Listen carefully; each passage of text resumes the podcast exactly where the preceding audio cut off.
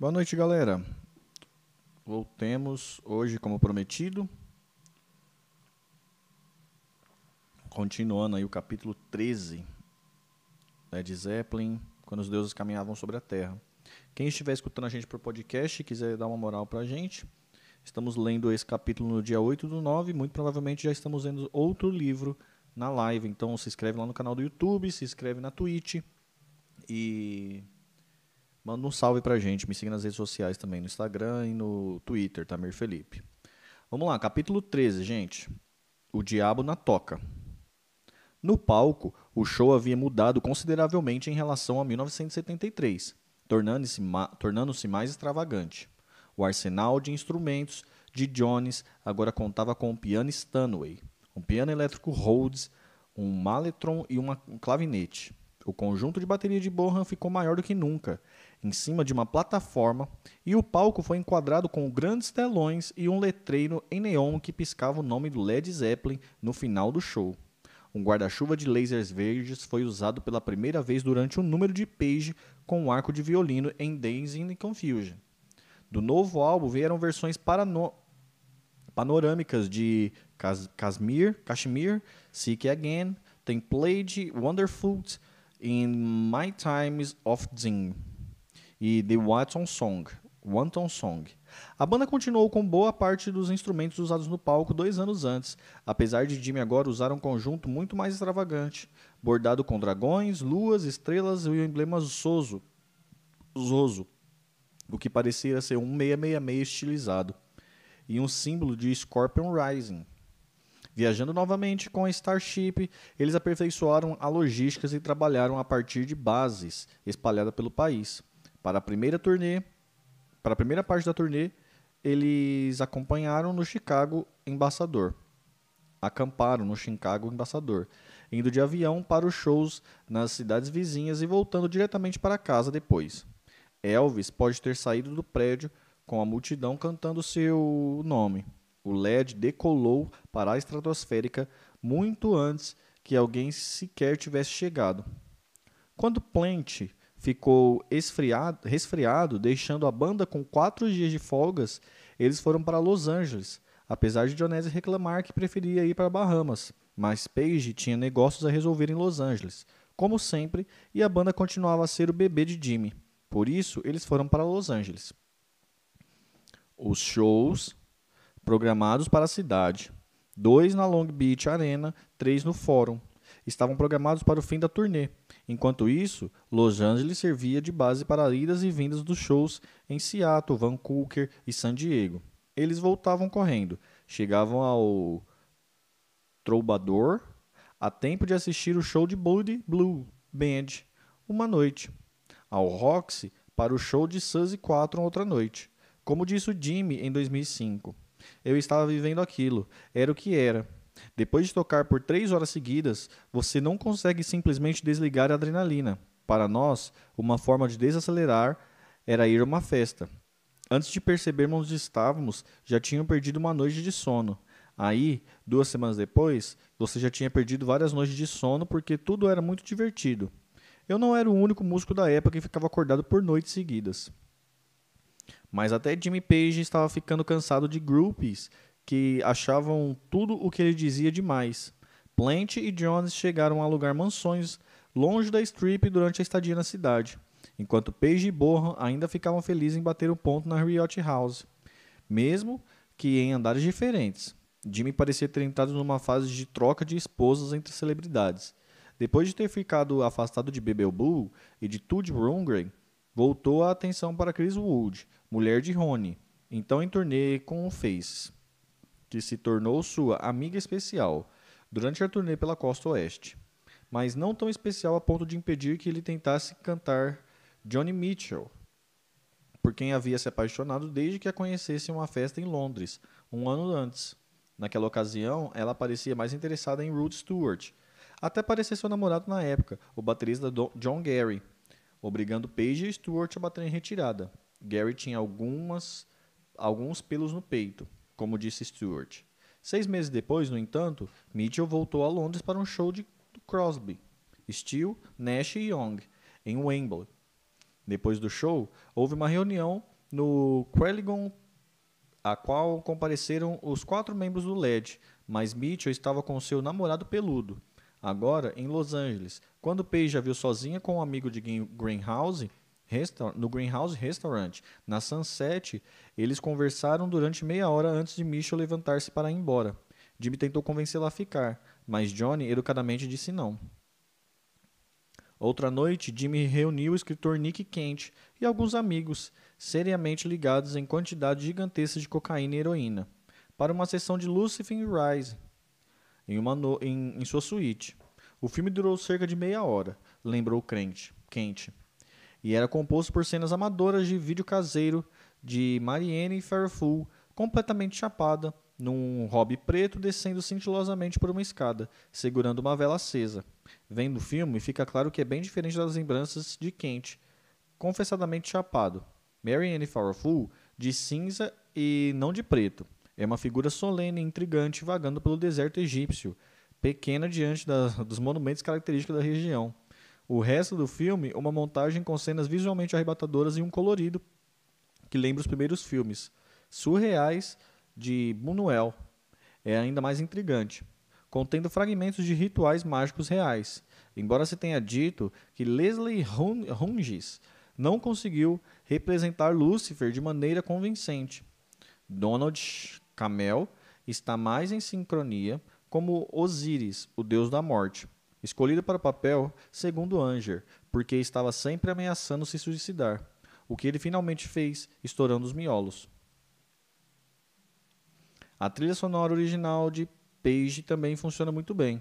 É densa, com os tons agourentos, conferindo um ar de autoridade, as imagens inevitavelmente oblíquas.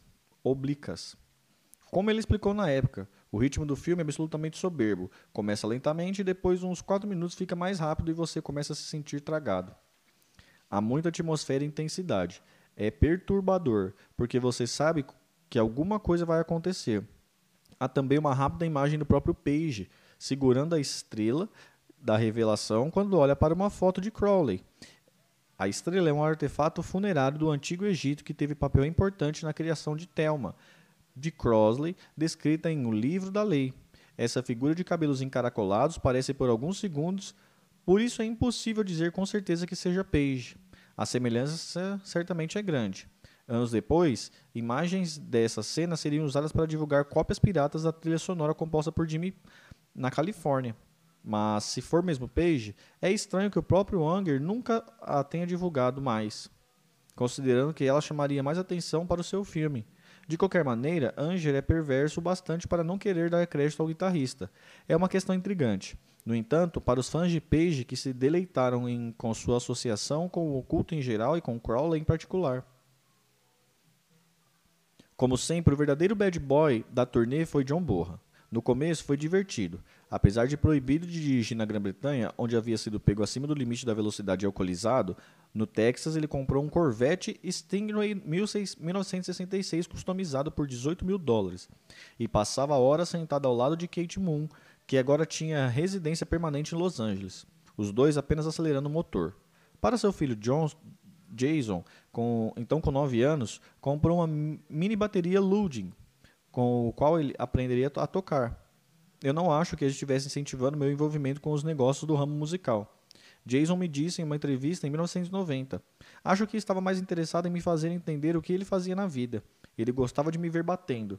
Esse é meu garoto, dizia. Plant contou-me que uma das suas lembranças favoritas era de Bohan, perto de Jason, com sua mini bateria ao lado da jukebox. Bonzo estava de terno lilás, com um cigarro pendurado na boca, dizendo: Vamos lá. Depois colocou o Weasley Brother de novo até Jason tocar direito. Em um artigo da Melody Maker, à época, Bohan expressou sua dúvida em relação ao fato de Jason seguir os passos do pai. Não dá para ensinar nada a ele, o papai reclamou. Ele tem um gênio terrível. Mas, durante a turnê, era o homem de família frustrado quem estava exibindo cada vez mais seu gênio terrível, transformando-se no Vam novamente em fera, vestido como um personagem principal, de a laranja mecânica, de terno branco e chapéu coco preto, e agindo como louco, deixou de ser divertido e começou a se tornar inconveniente. A essa altura, as exigências da banda fora do palco haviam alcançado detalhes intrincados.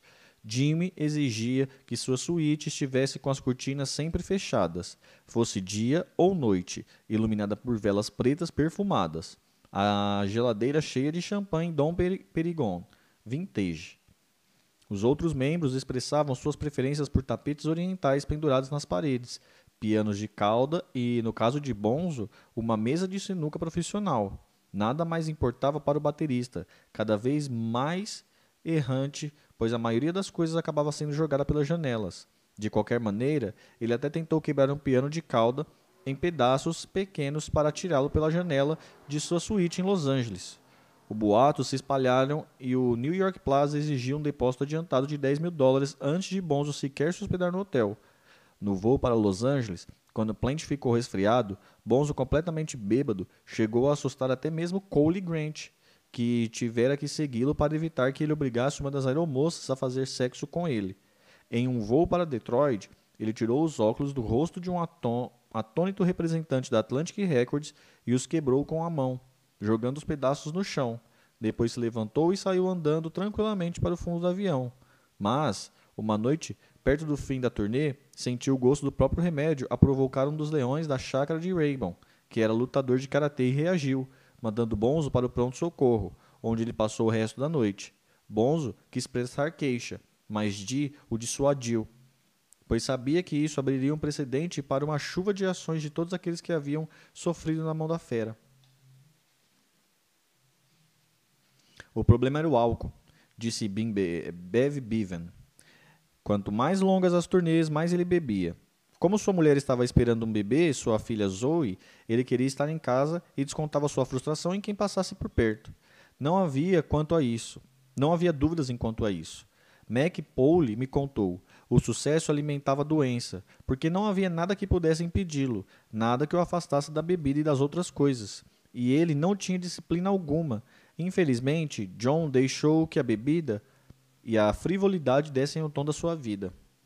Mas agora não era apenas a bebida. No palco, ele passou a segurar um saco plástico com cerca de 30 gramas de cocaína entre as pernas, esfregando a droga na boca e nas narinas enquanto tocava.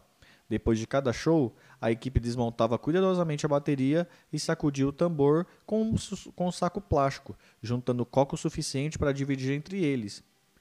Brian Ferry, que estava com sua Rocks Music na cidade, fez companhia a Bohan em uma noite em que ele se derramou em lágrimas, gaguejando, assustado com seu próprio comportamento.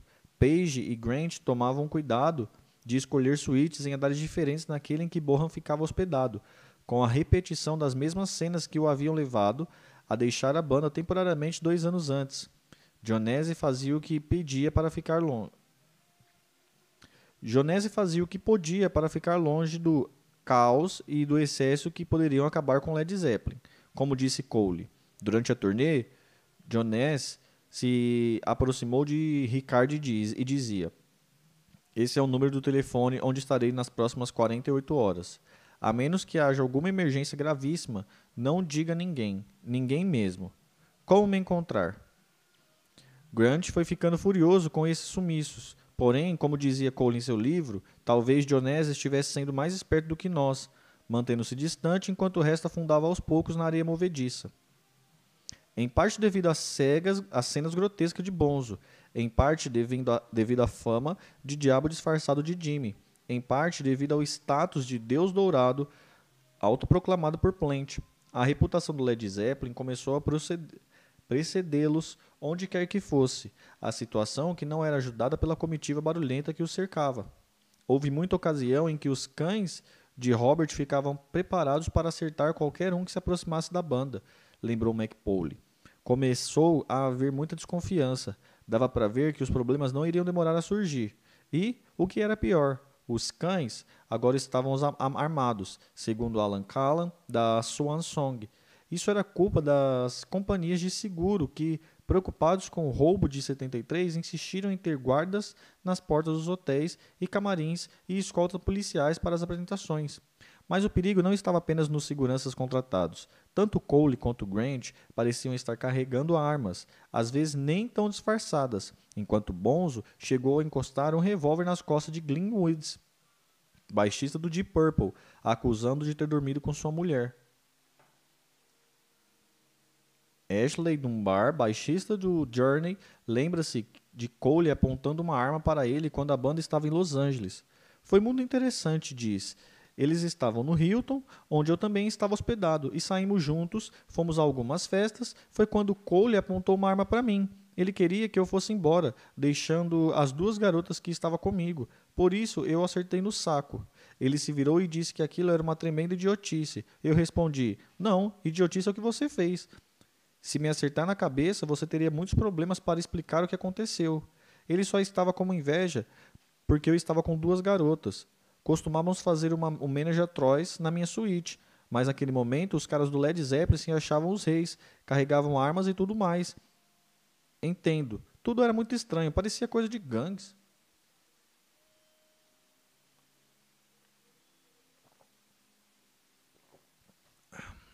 Mas aquela era uma época estranha. Alguns dias antes de a banda ir embora de Los Angeles, uma ruiva magricela começou a bombardear a suíte de Danny Goldberg com telefonemas em que exigia falar com Jimmy, dizendo que tinha um aviso e que a vida dele corria perigo. Goldberg pediu a ela que anotasse tudo o que lhe, o que lhe diziam suas visões, prometendo que entregaria ao guitarrista. Depois jogou fora o papel e esqueceu das histórias. Seis meses depois, Paige ficou espantada ao saber que a mesma garota estava na televisão depois de ter sido presa por ter apontado uma arma carregada contra o presidente Ford nas ruas de Sacramento. Ela havia sido identificada como Lynette Skiasky Froman e pertencia à seita de Charles Manson. Isso não tinha mais importância. A podridão havia se espalhado. Uma vez perguntei a Jimmy se era verdade que ele havia evitado Bonzo naquela turnê. Bem, respondeu. Eu era uma pessoa muito reservada e ainda sou, por isso talvez as pessoas tenham pensado outra coisa. Em outras palavras, sim. E quanto à imagem, o cara mal com a guitarra em mãos e a sacola de tucres na outra, é verdadeira? Bem, não há fumaça sem fogo. Acho que sou uma pessoa bastante complexa, ele disse. Apesar de estarem no auge do seu potencial comercial, além de Graffiti, todos os álbuns anteriores do LED voltaram às paradas naquela primavera dramas ainda maiores estavam começando a surgir nos bastidores. Segundo Cole, a turnê americana de 75 foi a primeira que a heroína começou a circular livremente. Page, Bohan, Cole e outros da organização iriam sucumbir ao vício, em graus variados, nos cinco anos seguintes. Era uma época hedonista, entende? Queremos estar na vanguarda. Aquilo alimentava a música, disse Page. Em outra entrevista em 2003, comentou: Não posso falar pelos outros, mas para mim, as drogas faziam parte daquilo tudo, desde o começo até o fim. Talvez, mas Cole reclamou que Page ficava ainda mais misterioso e recolhido com a heroína, enquanto Bonzo, que já era imprevisível, ficava mais volátil. É claro que agora é difícil imaginar alguma banda de rock dos anos 70 que não visse as drogas como parte essencial do pacote. Na verdade, a história da heroína na música remonta aos gigantes remonta aos gigantes dos jazz nos anos 50 que caíram nela pela sedução oculta.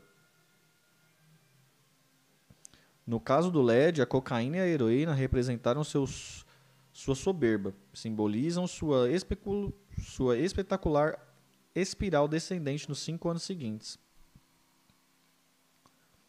Até Grant, que desprezava junkies, de desenvolveu um gosto não muito secreto pela cocaína, passando cada vez mais tempo trancado na suíte do hotel durante as turnês. Os vários dias fechado em Horse Lunges, sua mansão no Sussex, a banda pode não ter notado nada de radicalmente diferente em seu empresário, mas os empregados mais próximos começaram a ver falhas graves no pensamento antes impugnável. Anos depois, conversando com Richard Cole, que ironicamente estava agora cuidando de Don Arden, ex-mentor de Grant, ele disse que a principal lembrança de Grant nessa época era, era de seu patrão e mentor sentado em Horse Lunges, como o personagem de Al Pacino em Surf Scarface, com uma montanha de coca na mesinha da sua frente, colocando-a com uma colherinha no nariz e lamentando o fato de que, como disse Cole, Não havia mais para onde ir. Eles haviam chegado ao topo da montanha. O único caminho agora era para baixo. Michael Francis, que depois trabalhou com Bon Jovi, lembrou as circunstâncias bizarras de seu primeiro encontro com Grant, assim que foi encontrado como guarda-costas, contratado como guarda-costas na Swan Song. Ele contou ao escritor Philip Sutcliffe que foi levado no carro de Grant de Londres para Sussex, onde foi obrigado a esperar por várias horas. Então, Norman, o motorista, explicou que Peter não poderia me ver naquele dia e que eu deveria passar a noite na casa. Ele fez o que mandaram, imaginando que Grant tivesse sido chamado para alguma reunião de negócio. À noite, o chefe disse que levaria um prato de sopa para Peter. Então eu percebi que ele estava na casa. Quando encontrei no café da manhã, ele não deu qualquer explicação. Depois, descobri que ele costumava ficar trancado no quarto por vários dias, consumindo cocaína. Segundo Alan Cullen, no entanto, os problemas de Dee não se resumiam às drogas. Seu casamento de 10 anos também estavam desmoronando. Para piorar as coisas, quando Gloria finalmente o deixou, saiu de mãos dadas com o administrador do Hans Lungs.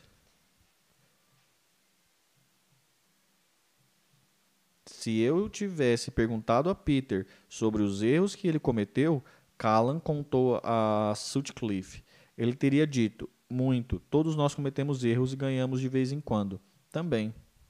Mas, se eu tivesse perguntado sobre fracassos, acho que teria mencionado apenas um: seu casamento. Ele acreditava que casamento era para toda a vida. Acho que o rompimento e o que veio depois tiveram um grande impacto sobre ele. Depois dos animais veio Nashville Teens, outro grupo de Don Arden, para que Mike, para quem Mike havia produzido seu maior sucesso. Tobacco Road. Todo mundo estava sentindo gostinho de alguma coisa, menos você. Mas a vida agora estava melhor em outros aspectos. Você havia conhecido Glória, aquela coisinha linda que havia sido bailarina. Era como a bela e a fera. Você soube que ela viu em você. Você sabia que ajudava não ser um falido, mas isso valia para todas as garotas, não é mesmo? Isso não significa que ela precisa dizer sim quando você as pede em casamento. Mas Glória disse: Três anos depois, te deu um filho maravilhoso, a Ren. E não muito tempo depois, uma linda menina, a Helen. O melhor de tudo era que ela não queria saber dos shows, da TV e de todo aquele circo. Ela só queria ser mãe e esposa. Que se dane os outros. Você nunca foi tão feliz.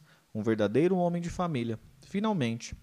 Foi quando você viu que tinha que fazer as coisas darem certo. Como Dom, como Mike, como Mickey, como todos os caras espertos com seus ternos e gravatas. Tudo de marca. Tinha muita grana, grana alta, rolando e você iria pegar sua parte.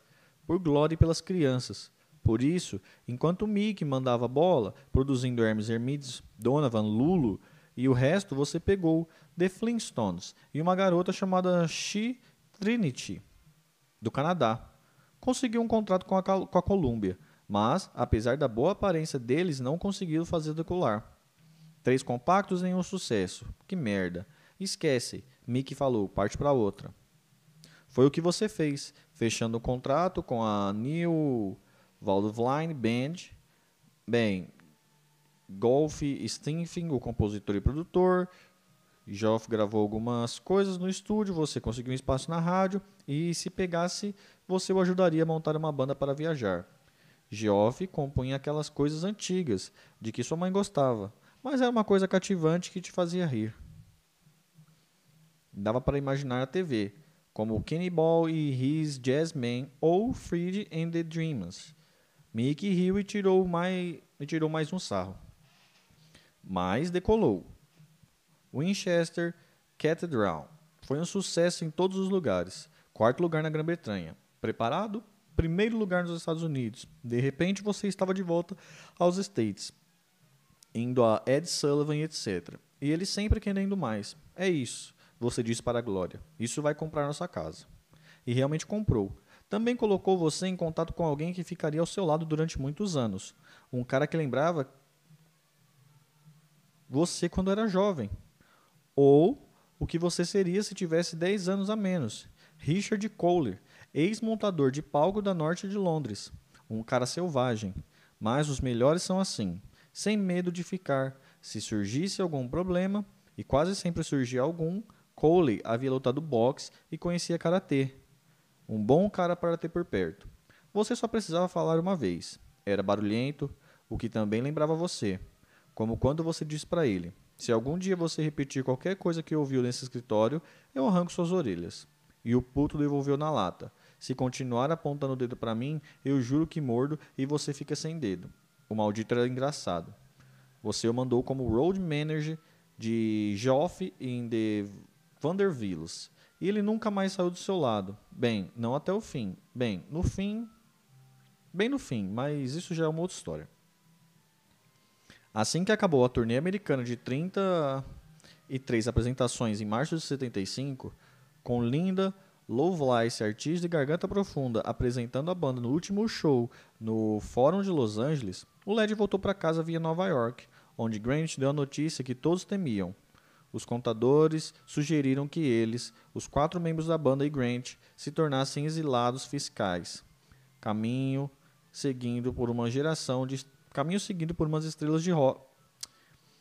Caminho seguido por uma geração de estrelas do rock dos anos 70. A boa notícia: eles ficariam com mais da metade dos muitos milhões resultantes das vendas dos diversos discos e da receita da turnê de 75.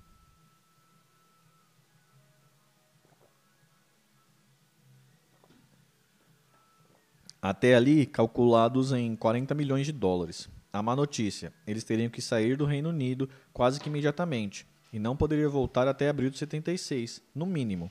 A maior parte desse tempo seria tomada por uma turnê mundial, o que daria à banda a chance de viajar para lugares que não conheciam. A América do Sul foi considerada seriamente, assim como a Índia, a África e outras paradas fora do mapa do rock and roll. Grant iria dirigir as operações a partir de uma nova base, alugando uma casa do empresário Clube Knobs em Montreux. Jones recebeu a notícia como o estoicismo, com o estoicismo habitual. As crianças poderiam ficar em um internato, se fosse necessário. Page e Plant ficaram entusiasmados, ambos encarando o ano que tinha pela frente como uma aventura. Acho que está na hora de viajar. Page disse a Cameron Crowe. Reunir algumas experiências reais com músicos de rua de todo o mundo, Marrocos, Índias. Ele até falou em conseguir um vagão com abertura lateral para viajar pela Inglaterra. Abrir a lateral e tocar com amplificadores grandes, fazendo uma coisa tão temporária ou permanente quanto ele, eu quisesse. Mas Monzo ficou arrasado, sabendo o que significaria para ele um longo período longe de casa recusando a princípio a proposta de Gi, até ficar bastante evidente a quantidade de dinheiro que ele deixaria para trás, cerca de 95% dos seus ganhos.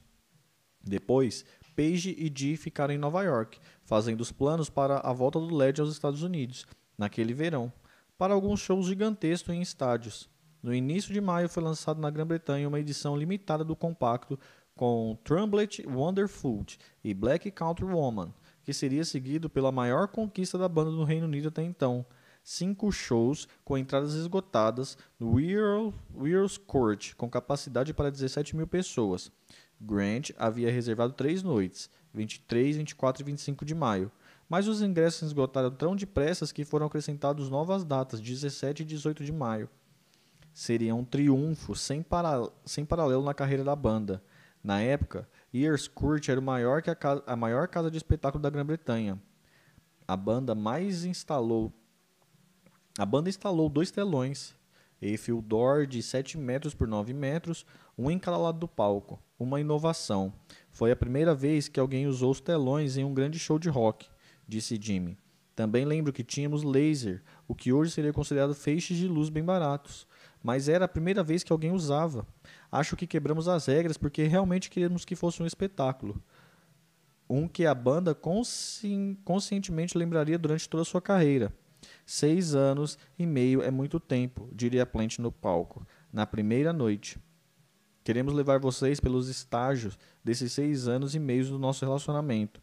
Nesse momento, a banda arrasa com rock and roll e o lugar explode, como lembrou depois Peter McCall, na época o equivalente britânico de Cameron Crowe na Rolling Stones, que fez a crítica do show para os Sounds.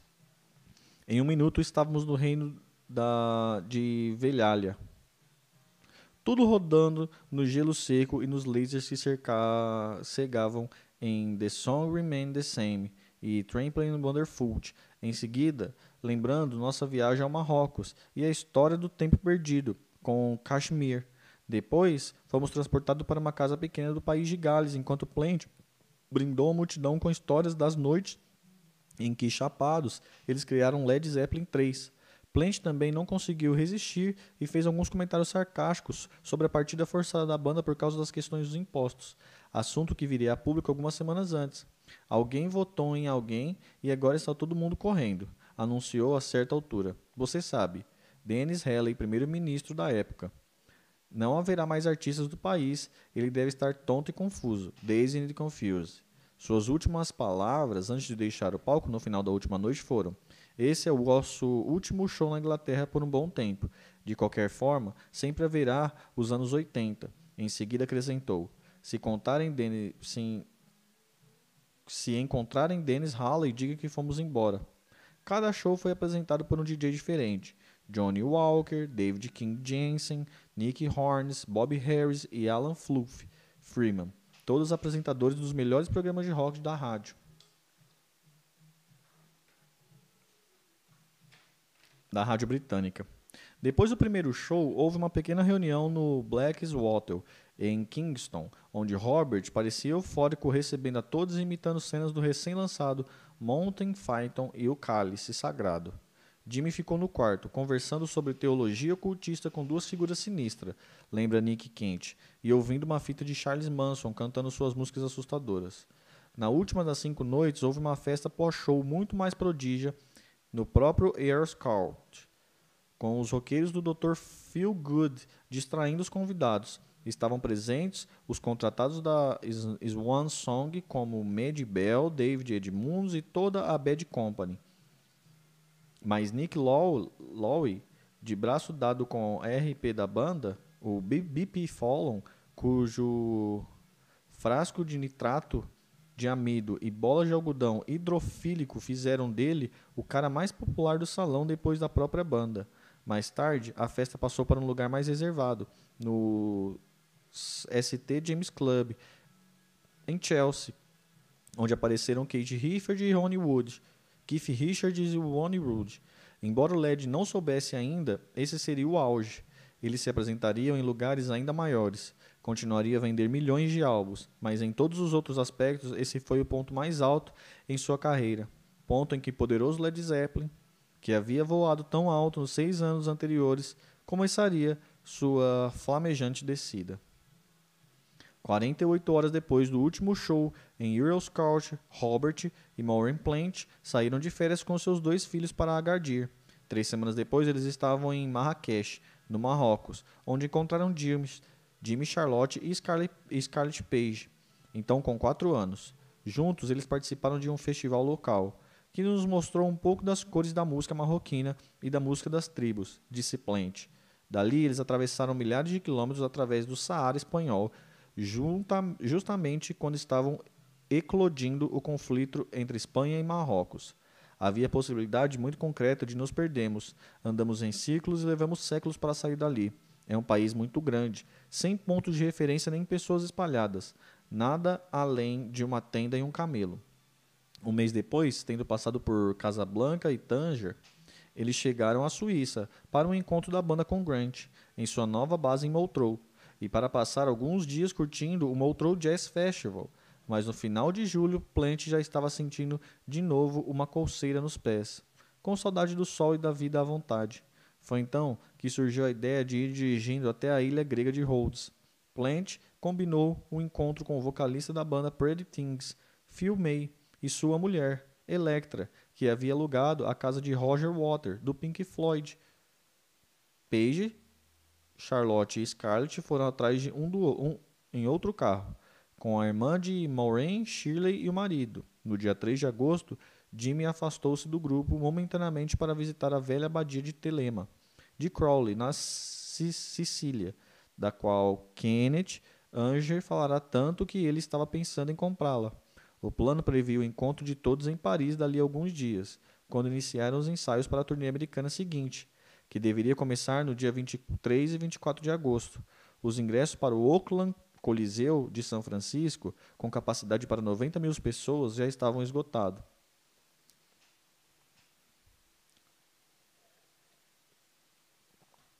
Deixa eu mudar aqui o som, a música, peraí.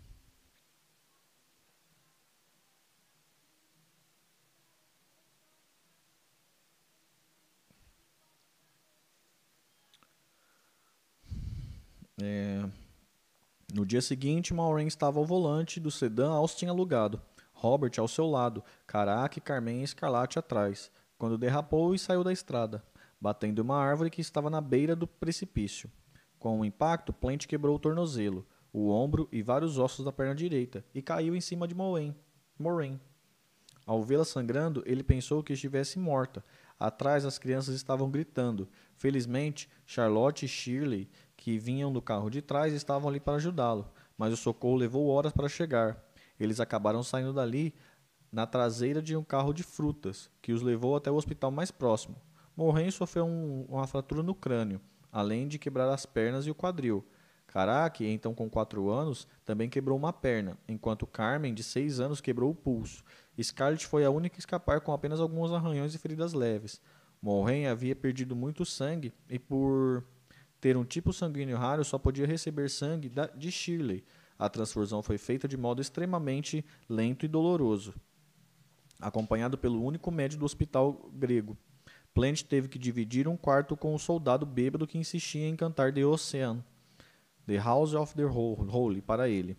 Naquela noite, Charlotte telefonou histérica para Richard Cole, que estava em Londres, pedindo que ele fizesse algo para levá-lo para casa. Cole disparou uma série de telefonemas e conseguiu arregimentar dois médicos experientes, o Dr. John Parreta, especialista da Harley Street, que também atuava como consultor médico para a embaixada de, da Grécia e falava grego fluentemente, e o Dr. Mike Lawrence, famoso cirurgião ortopédico, para viajar com ele imediatamente para a Grécia. Eles já estavam lá há dois dias e os funcionários do hospital se recusavam a liberar os pacientes até que a investigação policial, que tentava descobrir as causas do acidente, especialmente drogas, fosse concluída, o que poderia levar semanas.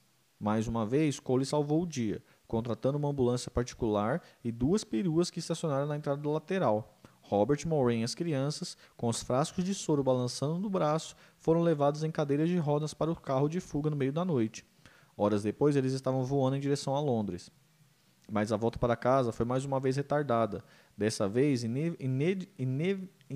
inacreditavelmente, devido à instrução dos contadores de, da São Song, que, na falta de ordens direta de Grant, insistiram para que Cole retardasse o pouso do avião em 30 minutos, para economizar um dia do precioso tempo que Plant poderia ficar no Reino Unido, dando voltas a 15 mil pés de altura. Ele refletiu que, apesar da economia de alguns milhares de libras em imposto, ainda era mais importante salvar uma vida. Quando o avião finalmente tocou o solo, a família Plant foi de ambulância para o Guys Hotel, onde Maureen foi levada às pressas para a mesa de cirurgia. Passaram-se várias semanas até que ela se recuperasse e tivesse alta, enquanto o cantor, com gesso que ia do quadril até o, o dedo do pé, também recebeu notícias graves dos médicos. É provável que você não possa voltar a andar nos próximos seis meses, talvez mais. E não existe garantia que você se recupere completamente. Impossível dizer quem ficou pior com a notícia, Plant ou Grant. Isso poderia ser o fim do Led Zeppelin. G se queixou para Cole. Talvez seja o fim da linha. Page também ficou abatido com a notícia. No entanto, como Grant, sua maior preocupação era o futuro da banda. Fiquei arrasado, disse mas ele sempre sentiu que, independentemente do que acontecesse, desde que pudesse tocar e cantar, mesmo que só pudesse gravar discos, continuaria para sempre. O destino de Plant, ele não tinha dúvida, estava intrinsecamente ligado ao da banda, em todos os aspectos do que, o, que nos aguardavam. Ou viraram a esquina, ao virarem a esquina, está o elemento obscuro, o elemento misterioso. Você não sabe o que vai acontecer, Tantas coisas boas surgiram a partir daí que seria um crime interromper uma espécie de processo alquímico como este. E acrescentou: ainda muito trabalho importante a ser feito. Para piorar as coisas, Plant teria que sair do país novamente, enquanto sua mulher ainda se recuperava no hospital, a fim de preservar sua condição de exilado fiscal. Foram organizadas acomodações temporárias para ele na ilha de Jersey, isenta das leis fiscais punitivas, na mansão do advogado milionário Dick Christman, que mandou uma limusine e uma ambulância ao encontro de Plant e de sua pequena comitiva composta por Cole, Benjamin Lee Fivre, técnico de som do LED, e Marlene, assessora da Swan Song. Christian gentilmente colocou à disposição do convidado sua Maserati e seu Janssen Interceptor. Mas Plant passaria seis semanas seguindo andando de cadeira de rodas, tomando cerveja e engolindo analgésicos. De vez em quando tocava piano, mas passava a maior parte do tempo sentado, com o olhar parado. Simplesmente não sei se algum dia voltarei a ser o mesmo no palco, repetia para Cole. Por fim, decidiu-se que o trabalho era a melhor terapia. Quanto mais tempo esperarmos, mais difícil será a volta, disse Page, que telefona dia sim, dia não, para saber como estavam as coisas. Com a ambiciosa turnê colocada em segundo plano, eles decidiram voltar a trabalhar no álbum seguinte, no fim de setembro, Plant, a cadeira de rodas e a muleta foram colocadas a bordo de um avião da British Airline, Airways, que ia para Los Angeles, onde Page o esperava numa casa de praia alugada na Malibu Colony. Os dois pretendiam compor juntos no que lembrava o resto da estadia de Brown Ear Hour. Cinco anos antes, Nada de vales tranquilos cobertos de flores dessa vez. Apenas as luzes acesas durante toda a noite na velha Los Angeles, acenando para eles, sirene querendo enfeitiçar os náufragos infelizes. O humor de Robert continuava sombrio, mas pelo fato de estar novamente com Jimmy, compondo de novo, ele agora tinha dois, ele tinha dias bons e dias ruins, fazendo caminhadas curtas pela praia com sua bengala nova. Eles saíram para ver a apresentação de Donovan no Santa Monica Civic e se encontraram com Paul Rodgers e Bose Burrell, da Bad Company. Jimmy foi ver a banda Detective e ofereceu a eles um contrato com a Swan Song. O grupo tinha entre seus membros Michel DeBarres, futuro marido de Miss Pamela. Enquanto isso, Robert apareceu na Renaissance Pleasure Fair em Novato, a 50 quilômetros ao norte de São Francisco, carregado em uma liteira, em uma liteira, e foi muito aplaudido. No entanto, havia um fator de chamar da chamada reabilitação californiana de Plant que não era discutivo, discutido e não ajudava muito, pelo menos em termos de sua recuperação mental. A abundância de cocaína e heroína que a presença de Page agora exigia Benji Lefebvre também estava na casa de Malibu e contou a Cole que eles a chamavam de Harry Hall, a gíria para heroína. Tendo usado todo o material excedente em Piscograph, com exceção do riff de Walter's Walk, que Page reutilizou para criar Roots on From Nowhere, a música, as músicas do novo disco teriam que ser criadas a partir do zero. Uma das primeiras a adquirir forma foi Ashley's Last Stand, a longa faixa que acabaria abrindo um novo álbum, construída com o tipo de guitarra estridente sobre o qual Iron Maiden basearia sua carreira. Page tentou criar algo que refletisse a fachada de uma construção gótica com estátuas. Ashley's Let Stand também apresentava a primeira de uma série de letras intensamente autobiográficas que Plant agora se sentia motivado a escrever. Batizada originalmente de The Wesher Song, música de cadeira de roda, tinha como um tema o exílio forçado que obrigara a banda a se transformar no que Page depois descreveria como ciganos tecnológicos e levaria inteiramente Plant e levaria indiretamente Plant parecia sugerir ao seu mal atual, o diabo em sua toca. Page descreveu seu solo de guitarra como seguindo a tradição do solo de Staring to Heaven. Na verdade, hoje poucos concordariam com isso, mas para mim está no mesmo nível, ele insistiu. Musicalmente, Tia for One, blues igualmente longo que fecharia o álbum. Éramos nós olhando para Since I Have Been Loving You, disse-me Page em 2001, pois estávamos em um lugar muito solitário na época, E você sabe, refletimos sobre isso. A letra mostrava Plant retorcendo as mãos metaforicamente, sentindo a se separar, sentindo a separação da mulher e dos filhos. Mulroney ainda não estava em condições de viajar, que se sobrepõe ao luxo artificial da sua vida movida a drogas em Malibu. Eu ia ficando cada vez mais taciturno, sentado naquela cadeira de rodas. Ele lembrou, era uma coisa tipo, esse lance de rock and roll realmente vale alguma coisa? Mas isso não era nada comparado com o veneno que ele juntou em For Your Life e Holds on For Nowhere. Nowhere. A primeira era um ataque ao estilo de vida de Los Angeles, que eles antes louvava, criticando a cocaína, cocaína, cocaína, na cidade dos condenados. A última dirigia sua raiva contra Page e Grant, a insensibilidade deles em relação à sua situação, preocupados apenas com o próprio futuro quando ele cospe. Tenho amigos que me mandaram a merda. Aparentemente diferente a ira de Plant. Sem querer, Page conspira para o desfecho sombrio da música usando uma alavanca da Strato, que ele havia tomado emprestado do ex-Bird Gene Parson, para produzir uma vibração no meio do seu solo. Naturalmente, havia a pilhagem quase obrigatória do blues para a criação de um novo marco do Led Zeppelin, outro clássico de Blind William Johnson, de 1928, chamado It's Nobody, Fault But Mine. Aqui reduzido para Nobody, Fault But Mine. O que era originalmente a queixa de Johnson porque sua cegueira o impedia de ler a Bíblia, incorrendo por isso na ira divina tornou-se uma metafórica útil, uma metáfora útil para a própria descida do LED do paraíso. Complente adaptando a letra de maneira que inclusive inclu, incluísse algumas linhas reveladoras sobre um macaco em minhas costas, embelezadas por sua gaita, a única parte realmente original é a que Page criou com a guitarra, usando mais uma vez a extrato emprestada, a qual Bonzo acrescenta sua baita sua batida mais poderosa desde When to Leave Bricks. Mesmo assim, o arranjo com, como um todo devia muito à fascinação de Page por John Rainbourne, em sua versão de 66 da mesma canção, pela qual, como Page agora, o Rainbourne ficou com os créditos.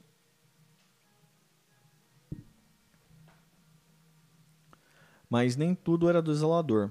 Candy Store Rock com sua gênese remontando à apresentação ao vivo do Over the Hills on Fairway, em que Page, Jones e Bohan descambavam para o improviso no mesmo ritmo, era uma alegre travessura. Page fazia um raro retorno às suas raízes no rockabilly e Plant acompanhava alegremente. Royal Orleans era outra tentativa deliberada de melhorar o astral, com seu estacato animado pela brincadeira da letra e uma gozação com o jeito de falar de Barry White.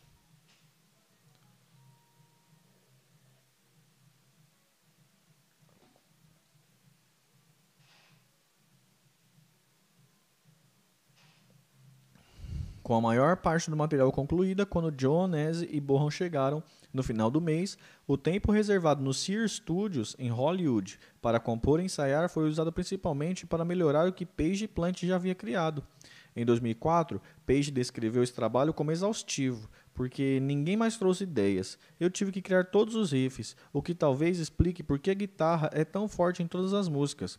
Mas não culpo ninguém, estávamos todos meio para baixo. Na verdade, nem Jones nem Boa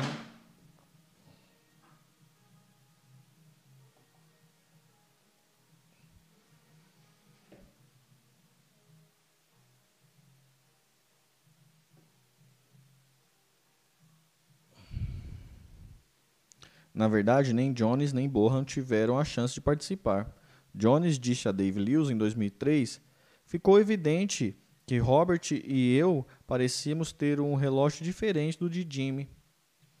Nós só não conseguíamos encontrá-lo.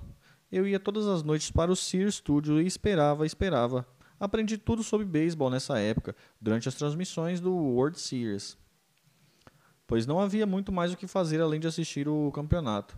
Mesmo depois de iniciar a gravação do disco, eu meio que acompanhava o que estava acontecendo, ele disse, dando de ombros. A lembrança mais forte que tenho desse disco é de ter empurrado a cadeira de Robert em um balcão de cerveja para outro. De um balcão de cerveja para outro. Nós rimos, eu acho, mas não gostei dessas sessões. Eu só marquei presença nesse disco. Por isso, o solitário crédito da coautoria de Jones e Bonham recebem no álbum por Royal Orleans. Mesmo quando contribuíam com ideias mais sólidas, como a linha que criou em Archie's Last Stand, como com baixo alambique de oito cordas, a qual descreveu para Larry como parte integrante da música. Ele passou despercebido. O que alguém colocava na fita nem sempre nos créditos. Observou secamente. Mas é claro que esse não foi um dos seus álbuns preferidos no LED. Na verdade, raramente é citado por quem quer que seja como um dos favoritos, exceto por Jimmy Page, que ainda o considera um dos melhores.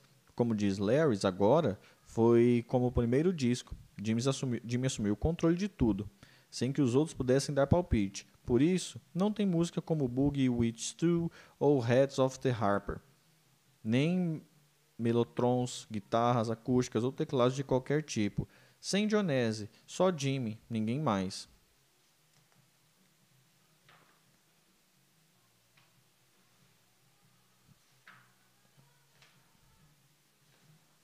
Caramba, os capítulos estão ficando cada vez maior.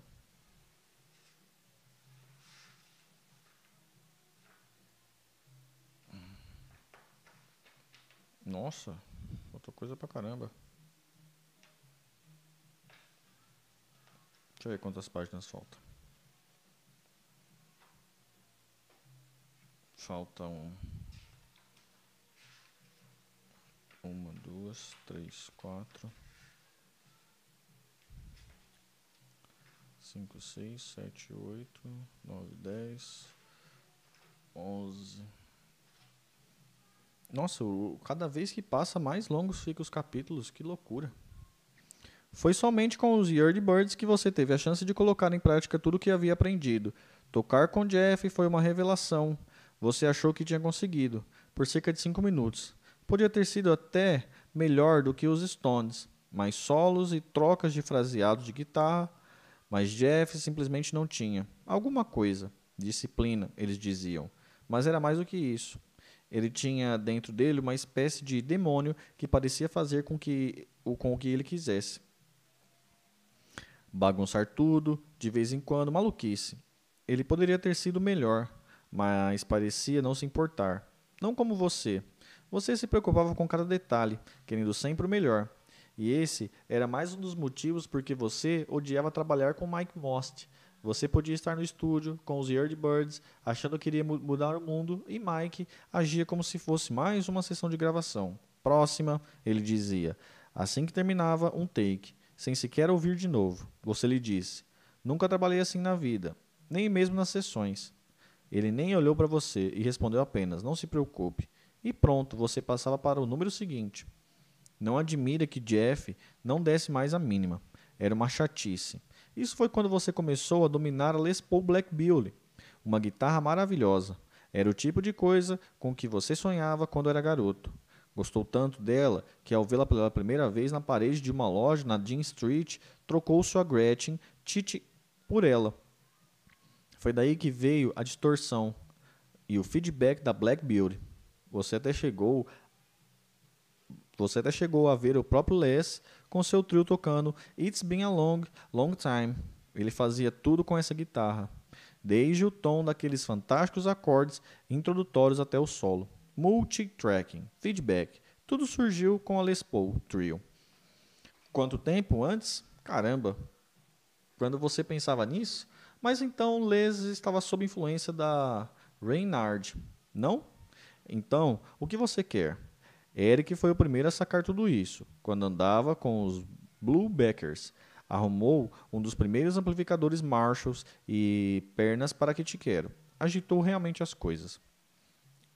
O mais próximo que você chegou do que realmente queria depois de que Jeff saiu dos Yardbirds foi com Glipstein, quando usou o arco da violino pela primeira vez para algo mais do que uma brincadeira.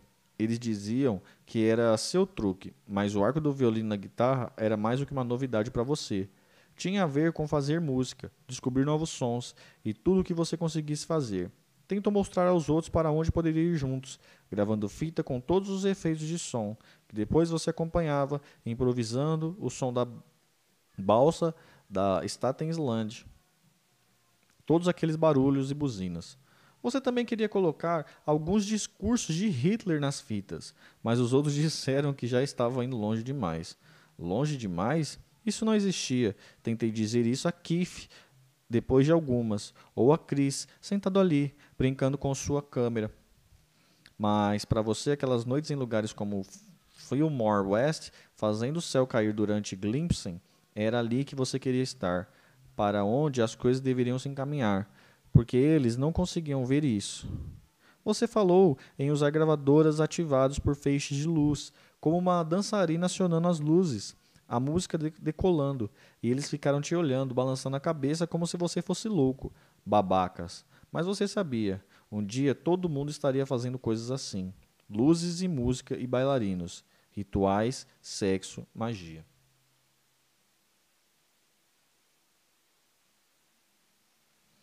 Galera, eu vou parar aqui no meio desse décimo quarto. E aí amanhã cedo eu volto para continuar lendo, tudo bem? Você está vendo para o podcast, é, muito provavelmente segue a gente lá no YouTube, na Twitch, para acompanhar o próximo livro. Beleza, gente? Obrigado e boa noite aí. Tamo junto.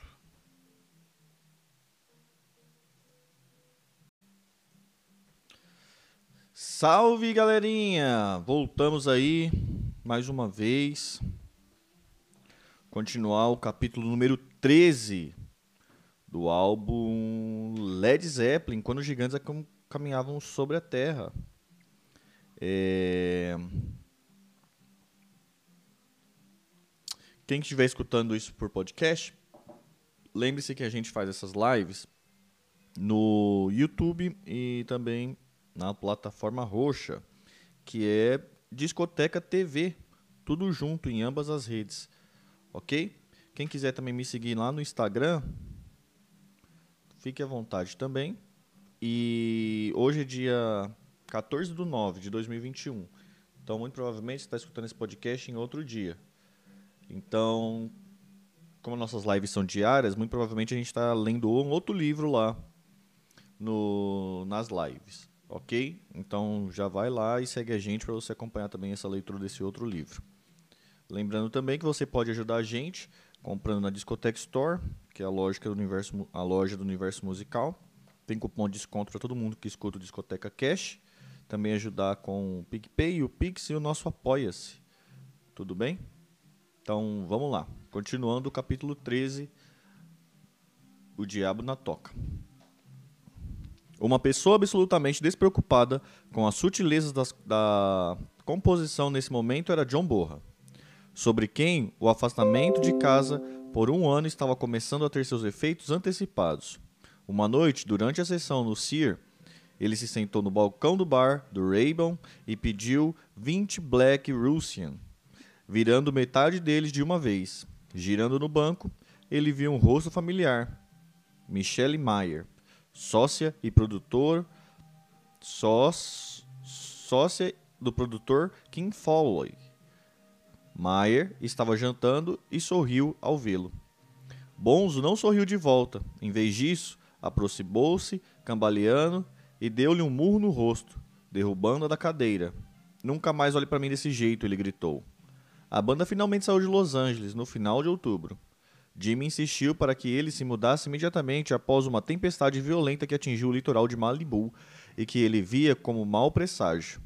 No voo para Munique, onde os Musiclands, onde os Musiclands Studios foram reservados para que eles terminassem o disco, Bonzo bebeu várias garrafas de vinho branco e de champanhe, criando tanta confusão que os outros passageiros da primeira classe pediram ao comissário para, para não acordá-lo quando foi servida a refeição.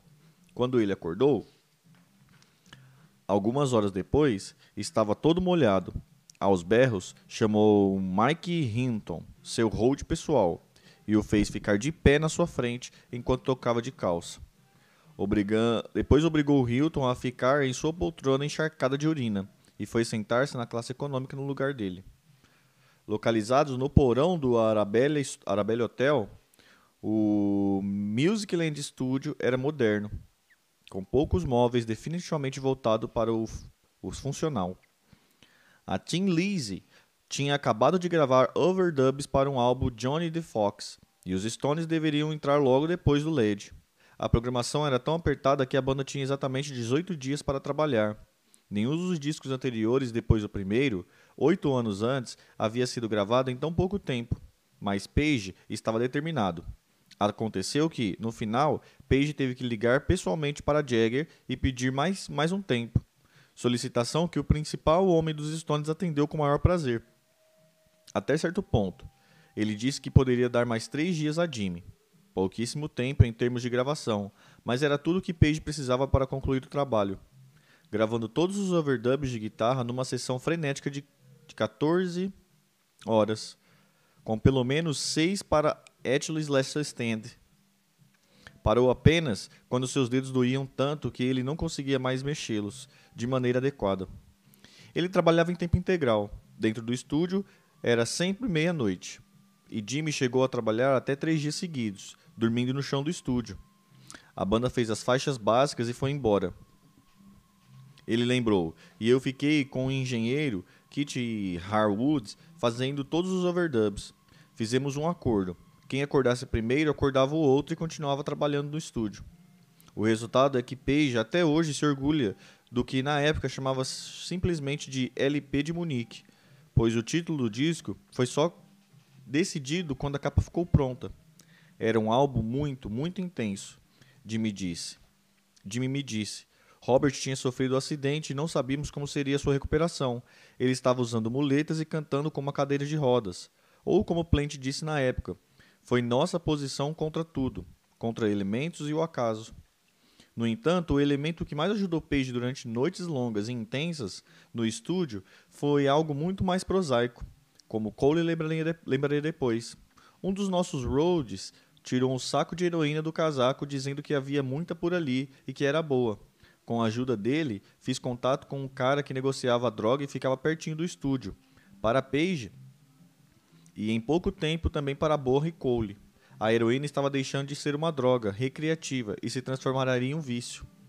Para Cole, os primeiros sinais surgiram poucas semanas depois da conclusão do disco, em um encontro em Los Angeles, quando Page disse a ele que estava sentindo dores e o nariz sempre escorrendo sinais clássicos da abstinência da heroína. Em seu livro, Staring to Heaven, Cole conta que, depois de encerradas as reuniões quando estavam indo para o aeroporto, Page virou-se para ele e disse: Pelo amor de Deus, Richard, não caia nessa merda. O que você quer dizer? Cole perguntou. Heroína. Acho que estou viciado. É terrível. Você tentou parar? Tentei, mas não consigo. É uma canalice. Foi o primeiro reconhecimento da profunda escuridão que lançaria sua sombra sobre o restante da carreira da banda e até mesmo, para alguns, apressaria seu fim. No entanto, somente uma vez, durante as sessões de Munique, essa estranha situação criada por Page ameaçou desfazer-se quando Plant, ainda engessado, sendo chamado de Torre Inclinada de Pisa por Bozo, levantou-se da cadeira de rodas para alongar-se e perdeu o equilíbrio e caiu sobre a perna ferida, e um barulho terrível de água quebrando encheu a sala. Merda! ele gritou. De novo não, de novo não. Page foi o primeiro a chegar perto dele, apavorado com a possibilidade de Robert ter quebrado a perna novamente. Nunca vi Jimmy se mexer tão depressa, Robert lembrou depois, rindo. Ele saiu da cabine de mixagem e me levantou frágil do jeito que era, em um segundo. Ele foi muito germânico para organizar as coisas. Me levaram ao hospital, ao hospital imediatamente para ver se a fratura havia reaberto. Page ficou tão preocupado que não voltou a trabalhar naquela tarde. Felizmente, um telefonema confirmando que o cantor não havia sofrido nova fratura levou o guitarrista de novo ao estúdio naquela noite. O álbum finalmente concluído na véspera do Dia de Ações de Graça dos Estados Unidos. Na manhã seguinte, enquanto Page ainda dormia, Plant, feliz e aliviado, fez uma ligação internacional para o escritório de Swan Song em Nova York para dar as boas notícias, sugerindo até que o nome do disco fosse Thank Thanksgiving. Uma semana depois, a banda estava de volta a Jersey, onde, no dia 3 de dezembro, Bohan e Jones surgiram de improviso no palco do Benhams Park West com o pianista Norman Whaley, ex-membro do The Tornados. Mais uma semana e toda a banda se juntou a Haley para uma apresentação surpresa de 45 minutos no clube. onde menos de 300 pessoas ouviram seu repertório de Ed, Colchan e Little Richard. Como disse Plant, eu estava sentado em um banco e todas as vezes que soltava uma nota alta eu ficava de pé, sem, mas sem colocar muito peso no pé. No final, estava sacudindo o banquinho na frente da bateria. Depois que começamos, não queremos parar. Três semanas depois, em Paris, celebrando o ano, no, o ano novo, ele deu os primeiros passos sem a ajuda desse desde o acidente, ocorrido cinco meses antes. Um pequeno passo para um homem, ele brincou. Um grande salto para seis nomes no Madison Square Garden. Em janeiro de 76, a banda estava em Nova York, no Park Lane Hotel, na Central Park South, onde Page voltou a mexer com a trilha sonora do road movie Esquecido.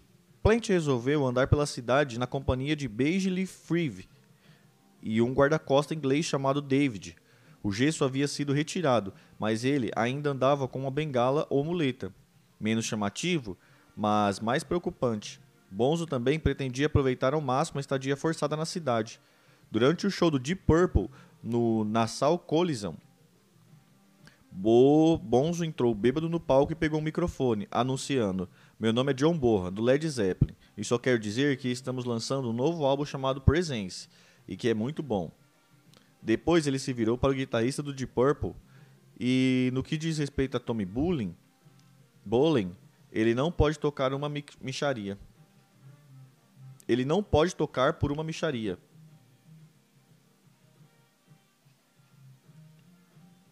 O título do álbum Presence, apesar de revelado antes da hora por Bonzo, era inspirado na capa, uma criação incongruente da Hypnosis a partir de uma ideia de Storm Gerson, Aubrey Powell e os amigos Peter Christopherson e George Hardy, que havia trabalhado na capa do, do primeiro LED. Lembrando a capa que a mesma equipe havia criado no ano anterior para Wish You Here Here, do Pink Floyd. A parte da frente apresentava a foto de uma família normal: mamãe, papai, filho e filha.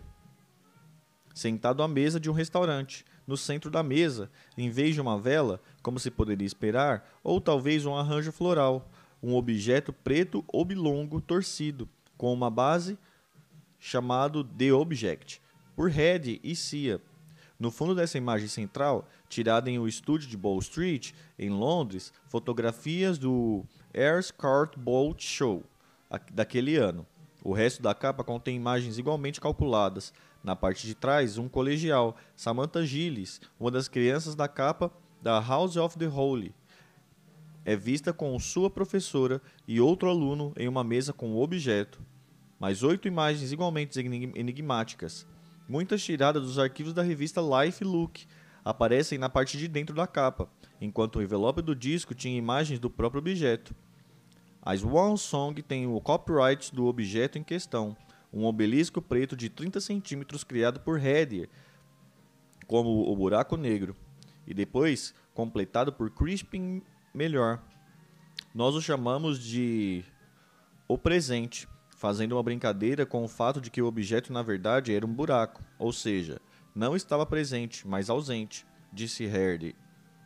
Que conhecia Her... disse Herde. Stormy Tor...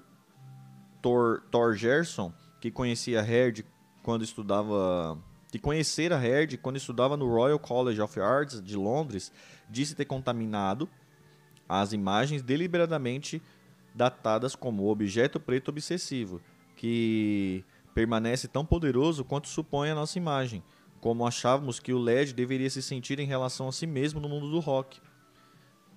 Segundo Page, eles apareceram com o objeto e queriam chamar o álbum de Obelisk. Eu continuei favorável à presença. Assim, você pensa em algo além do símbolo. E, é claro, o reconhecimento de uma presença tinha mais ressonância oculta do que um simples objeto. Ao contrário dos dois álbuns anteriores, no entanto, dessa vez eles permitiram que o nome da banda e o título do álbum saísse da capa. Apesar de estampados na capa branca, como o White Album dos Beatles, no Reino Unido a embalagem original era em volta de em um invólucro, invólucro de plástico transparente com o título e o nome da banda em preto sublinhado de vermelho. Nos Estados Unidos, essa proteção também incluía uma lista com as faixas. Para o lançamento do álbum, a Swan Song mandou fazer milhares de cópias do obelisco, pois pretendiam colocá-lo simultaneamente em vários edifícios representativos de todo o mundo, entre eles a Casa Branca, o Parlamento Britânico, a residência do primeiro-ministro inglês na Downing Street 10, não muito diferente da maneira como Pink Floyd lançaria seu álbum Animals um ano depois, com um porco gigante flutuando sobre a usina termoelétrica da, de Bittersea, em Londres. Outra imagem tipicamente incongruente tirada da capa criada pelo Hipnosis. Mas a ideia foi cancelada quando a revista Sounds vazou a informação. Em vez disso, as cópias do objeto foram distribuídas entre jornalistas, DJs e pessoas da mídia. E agora são itens procurados por colecionadores. Quando o Presence foi lançado, em 31 de março de 76, foi um sussurro instantâneo e logo chegou ao primeiro lugar, conquistando um disco de ouro no Reino Unido e, e um de platina nos Estados Unidos, com base apenas nas vendas antecipadas, tornando-se o álbum vendido com maior rapidez na história da Atlantic. As críticas em geral foram boas. John Wigman, da Sounds, disse que era rock and roll não adulterado e descreveu Ashley's Let's Stand como uma música destinada a suceder Staring to Heaven, enquanto Stephen Davis, da Rolling Stones, dizia que confirmava o LED como campeão do heavy metal no universo desconhecido, acrescentando a advertência: dê a um inglês 50 mil watts, um jato fretado e um pouco de cocaína em algumas groups e ele pensa que é um deus. Mas isso está se tornando outra história.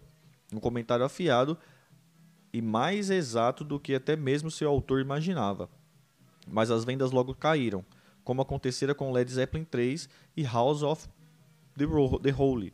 O entusiasmo inicial diminuiu e se transformou em interesse mais amplo por compradores de discos curiosos com um ambiente depressivo. Nem mesmo a música mais animada, o Candy Store Rock, lançada como um compacto nos Estados Unidos no verão de 76, tendo Royal Orleans no lado B, conseguiu algo expressivo nas paradas. Page e Grant não se abalaram atribuindo a queda nas vendas do álbum à impossibilidade da banda de promovê-los com a turnê mundial. Mas o fato é que Presence continua a ser uma das confecções mus musicais menos satisfatórias do LED. A história de que, que o cerca continua a desesperar mais, despertar mais interesses do que a música bast bastante inflada, apesar de ser considerado um triunfo pessoal tanto por Page quanto por Plant. Contra todas as possibilidades, sentado numa maldita cadeira de rodas, levado para cima e para baixo durante esses meses, ainda conseguindo olhar o diabo nos olhos e dizer: Somos tão fortes quanto você, e, ma e mais fortes, e não temos apenas que compor, também temos que gravar. Plant disse a um repórter da Cream: Eu me examinei bem de perto e transcedi o astral da morte. Agora estou aqui de novo, e é uma cidade louca de novo. O carinho de Page por Presence tinha mais a ver com lem as lembranças das noite, da noite que passou sozinho, tendo apenas Hardwood como companhia, rabiscando os desejos de seu coração chapado, do que com o produto acabado. Ele também achou o máximo que o resultado final tenha custado tão pouco, certamente comparado a todos os álbuns anteriores, com exceção do primeiro, e rendido tanto, pelo menos nas primeiras semanas de sua bizarra meia-vida. meia vida no que a popularidade do LED tinha sido afetada. Não que a popularidade do LED tinha sido afetada. Os promotores ansiosos para que a banda pegasse a estrada novamente disseram a Grant que a demanda por ingressos de show do Led Zeppelin seria maior do que nunca. Se e quando a banda decidisse voltar. Na eleição presidencial realizada nos Estados Unidos daquele ano, a banda recebeu o apoio de ambos os candidatos. A filha do presidente Ford, Susan, disse no programa de Dick Cavett que o Led Zeppelin era sua banda favorita. Jimmy Carter, o candidato democrata, lembrou que passava noites ouvindo o disco do Led Zeppelin quando era governador da Geórgia. Disposto, dispondo de tempo e com interesses por presença diminuindo rapidamente, a atenção da banda se voltou para o lançamento do filme, agora com o nome provisório de The Songs Remain the Same, e o disco com a trilha sonora dele. Kono não tinha muito o que fazer enquanto esperava a conclusão do processo de edição. Plant se recuperava na companhia de Maureen e das crianças, e Jones aproveitava para esquecer o LED e compensar sua família pelo tempo perdido. Paige e Bohan se dedicava a brincadeiras de sempre. Bonzo havia passado a maior parte do verão em um castelo alugado no sul da França com Pat e as crianças. Depois de mandá-las de volta para a Inglaterra com Matthew, seu motorista, para o início do ano escolar, ele foi para Monte Carlos com Mickey Hinton e sua namorada. Depois chamou sua própria namorada de Los Angeles e eles se juntaram a Richard Cole. Uma noite, o grupo estava no Jimmy's Luxuous Night Club de Monte Carlos. Quando Bonzo, bêbado e chapado como sempre, perdeu a calma. Como sempre, com Hinton e apontou uma arma para ele. Era uma arma de brinquedo, lembrou Cole, mas no lugar frequentado por mil milionários árabes e gregos, gangster da Cors Corsega, Corsega e membros da máfia italiana, a maioria deles cercados por um armário com armas de verdade. Foi uma grande estupidez. Cole tentou interferir, mas Monzo também se voltou contra ele. Cala a boca, seu puto. Ou também acerto você. Nesse momento, Cole acertou-lo com um murro no rosto, derrubando o baterista e quebrando seu nariz. Quanto a arma caiu no chão, Cole disse à namorada de Hinton para escondê-la. Livrar-se dela antes da chegada da polícia, o que aconteceu em seguida. Os três foram presos. Felizmente, a polícia estava tão preocupada em encontrar a arma que não notou a cocaína que Bones e Cole tinham nos bolsos. Enquanto isso, Page estava amarrado em uma briga pessoal envolvendo sua música para a trilha sonora do filme de Kenneth Ranger, Lucifer Rising. Anger, que estava editando as 17 horas de filme para que ficasse com uma duração razoável, havia trabalhado entre maio e junho de 76 no porão da Tower House, onde Page colocara à sua disposição todo o equipamento de que precisava para concluir a tarefa. Intrigado, Peter Grant até se ofereceu para cofinanciar o filme quando estivesse pronto para o lançamento. Mas as coisas não acabaram bem, pois uma noite Anger foi chutado para fora de Charlotte Martin, incomodada com o fato de ele estar tomando conta do lugar e convidado pessoas que ela, que ela não conhecia. Já frustrado e desanimado com o que considera falta de interesse de Page pelo projeto, que não havia feito nada além de 25 minutos de música que havia apresentado inicialmente, apesar dos pedidos insatisfeitos, insistentes do diretor, Anger tornou públicas as suas queixas, anunciando que havia despedido Page do projeto e que havia sido impedido de voltar para casa e pegar seus pertences que incluíam, além do filme inacabado, sua adorada coroa de Lúcifer, incrustada com imitações de diamantes tirados de um vestido que havia sido usado por Mae West. Quando lhe pediram detalhes da briga, Anger disse que a maneira de agir de Page era absolutamente contrária aos ensinamentos de Aleister Crowley e totalmente contraditória com o ethos do filme.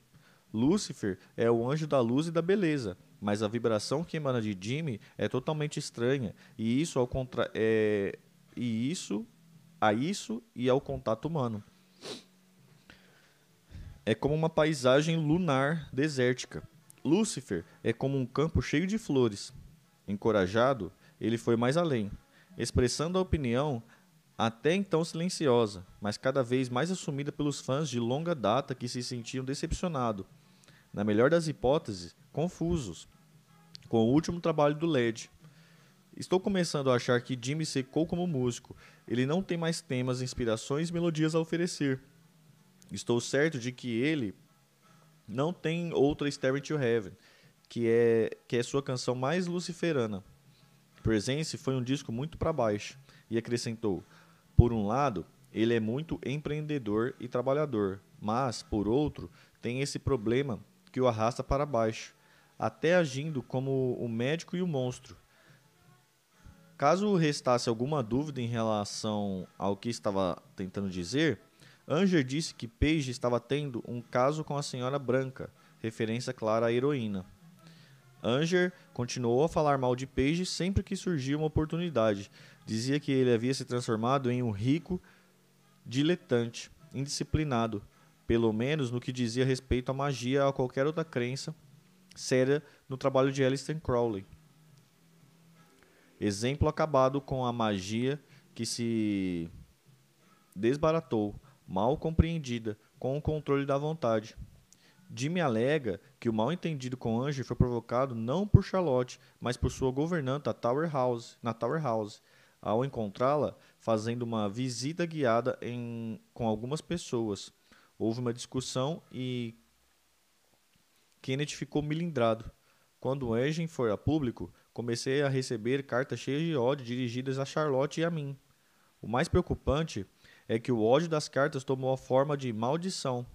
Ele era o multimilionário avarento, lembrou em 2005. Lembrou em 2005 um Anger ainda furioso. Ele e Charlotte tinham inúmeros empregados e, no entanto, nunca me ofereceram uma xícara de chá nem um sanduíche, o que foi um erro da parte deles, porque lancei a maldição do rei Midas sobre os dois. Se você é mesquinho e só quer juntar ouro, ficará doente. Por isso, transformei Charlotte e Jimmy Page em estátuas de ouro. Na verdade, foi muito patético disse Page, dando de ombros para qualquer hipótese de que as ações de Anger pudessem ter algum poder sobre ele, explicando que a tal maldição resumia-se a alguns recortes dos jornais sublinhado com tinta vermelha. Eu pensei em devolver as coisas dele em, em um caixão, mas cheguei à conclusão que isso seria um pouco dramático. Agora até acho meio triste. O filme Lucifer Rising poderia ter sido uma obra-prima, mas ele não conseguiu. Tudo que resta agora é um mito. Naturalmente, ninguém jamais acreditou que a praga lançada por Kenneth Anger sobre Jimmy Page tenha funcionado. Mas é interessante observar como, a partir desse ponto, tanto Page quanto Led seguiram um caminho descendente. Na verdade, pode-se argumentar que a maldição do rei Midas, metáfora para doença ou impotência, apesar da riqueza ou da fama, descreve exatamente o que aguardava Page e Led Zeppelin nos cinco anos seguintes. Pode-se até dizer que estava escrito na parede sublinhado com tinta vermelha. Salve, salve Skitter, mano. Beleza, velho? Caraca, tava tipo pra te mandar mensagem esses dias, velho. Rapaziada, vou, vou fechar a live aqui no YouTube e na Twitch, só pra acabar esse capítulo e deixar o corte certinho e já volto. Beleza?